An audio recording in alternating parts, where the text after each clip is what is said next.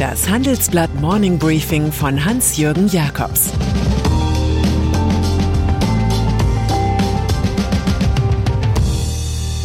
Guten Morgen allerseits. Heute ist Mittwoch, der 28. Juli, und das sind heute unsere Themen. Geldregen für Google und Co. Das Lockdown-Gespenst ist zurück. BaFin rüffelt Börsenkonzern Grenke.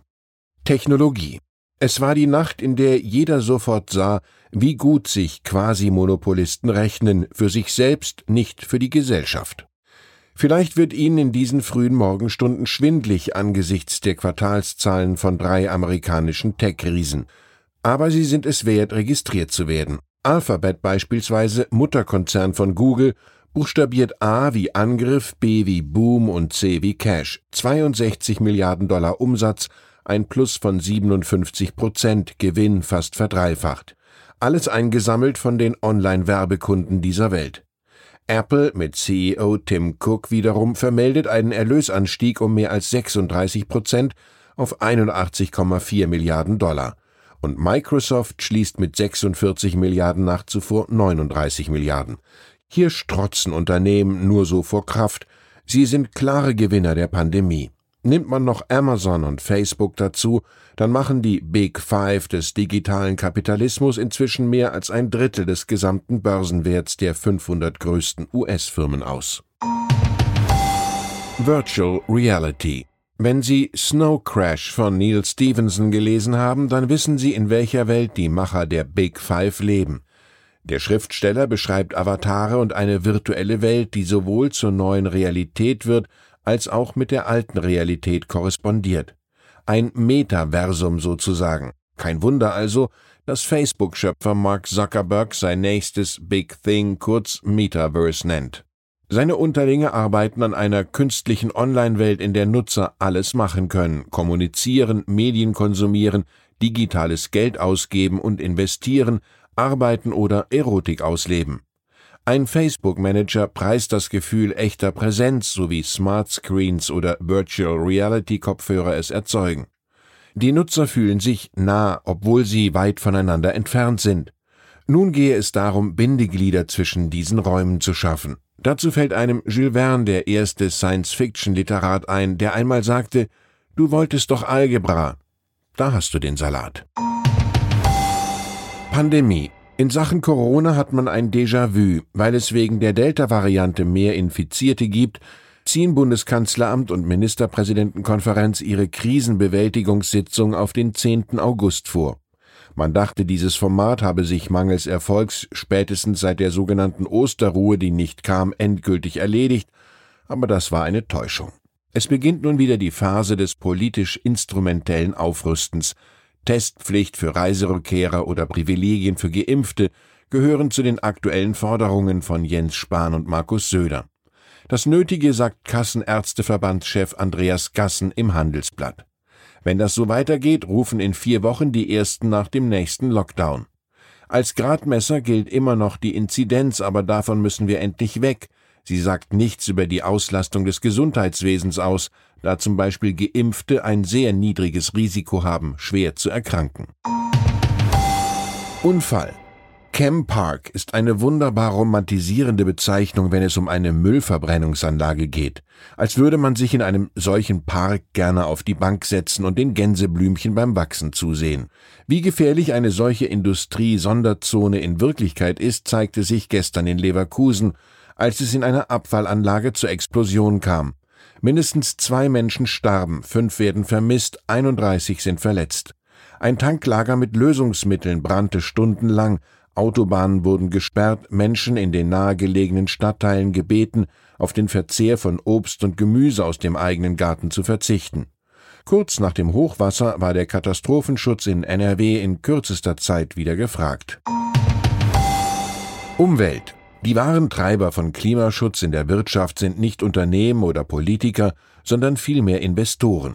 Wie renommierte Fondsarbeiter künftig stärker als bisher ihr Geld in grüne Technologien stecken, beschreibt unsere Titelgeschichte. So legt P Capital Partners aus Schweden den mit bis zu 1,5 Milliarden Euro größten Fonds für den grünen Umbau Europas auf. Davon sollen vor allem Mittelständler profitieren. Auch Start-ups können mit mehr Geld für Green Tech rechnen. Hierfür startet etwa Speed Invest einen 100 Millionen Euro Fonds. Übrigens rechnet die Bundesregierung, dass sich das globale Geschäft mit Umwelttechnik bis 2030 auf 9,4 Billionen Euro verdoppeln wird. Unternehmen. Die Hauptversammlung des MDAX-Konzerns Grenke am Donnerstag wird zu einer Schlacht um Vertrauensgewinne. Attacken der britischen Finanzfirma Fraser Paring vom September 2020 hatten offenbar mehr Substanz, als es die Beschuldigten zunächst glauben machen wollten.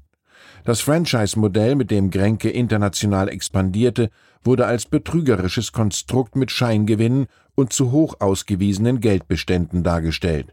Nun konstatiert die Aufsichtsbehörde BaFin ganz im Rehabilitierungsmodus nach ihren Wirecard-Währungen, der Konzernabschluss 2019 des Leasingunternehmens war tatsächlich fehlerhaft. Franchise-Gesellschaften seien nicht einbezogen sowie Leasingforderungen und Firmenwerte zu hoch ausgewiesen worden. Die von Wolfgang Grenke gegründete Firma erklärt, die Themenfelder bilanziell angepasst zu haben. Es bleibt die Erkenntnis, dass diese Börsenfirma ihren Aktionären ein X für ein U vorgemacht hat. Wahlkampf zu kurzfristiger Bekanntheit und einem viralen Hit bringt es der Laschomat, eine Erfindung der Mainzer Visual Tech GmbH des FDP-Mitglieds Michael Ziegler. Man nehme einfach ein beliebiges Stichwort, füttere damit einen Generator und warte ab, was da so aus zufälligen Zitatbausteinen des CDU-Chefs Armin Laschet geliefert wird. Im Ergebnis wirkt es so, als seien die rhetorischen Standardelemente des Kanzlerkandidaten ubiquitär bestens verwendbar. Viele auf Twitter dokumentierte Beispiele zeugen davon. Ein Muster über Cannabis werden die Wählerinnen und Wähler entscheiden. Hier brauchen wir internationale Anstrengungen. Es wird kein Weiter so geben, weil eine neue Zeit vor uns liegt. Rechtswesen. Juristen und Richter des Dritten Reichs hatten lange in der Bundesrepublik wenig zu befürchten. Sie konnten wie Hans Filbinger sogar locker Ministerpräsident werden. Bis jetzt waren auch Standardwerke der juristischen Zunft Schönfelder, Maunz, Paland, Blümich nach NS-Rechtsgelehrten benannt. Damit macht der Münchener Verlag CH Beck jetzt Schluss. Ab November heißt der Paland nach Christian Grüneberg, Richter am Bundesgerichtshof.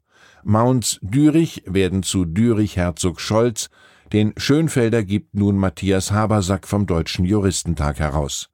Der Kommentar von Blümich wird nach den Herausgebern Peter Brandis und Bernd Heuermann benannt.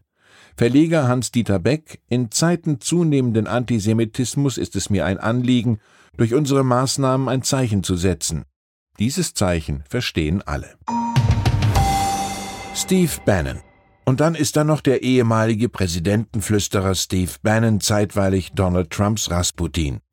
Seinen Traum einer rechtskonservativen Gladiatorenschule die wahrscheinlich lauter kleine Bannons ausgespuckt hätte, musste der Amerikaner jetzt einäschern. Die ehemalige Abtei Trisulti südöstlich von Rom steht für solche Ambitionen nicht mehr zur Verfügung.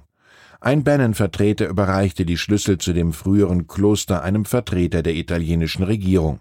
So endete jäh der für 19 Jahre geschlossene Pachtvertrag einer Stiftung aus Bannons Ökosystem mit dem Kultusministerium.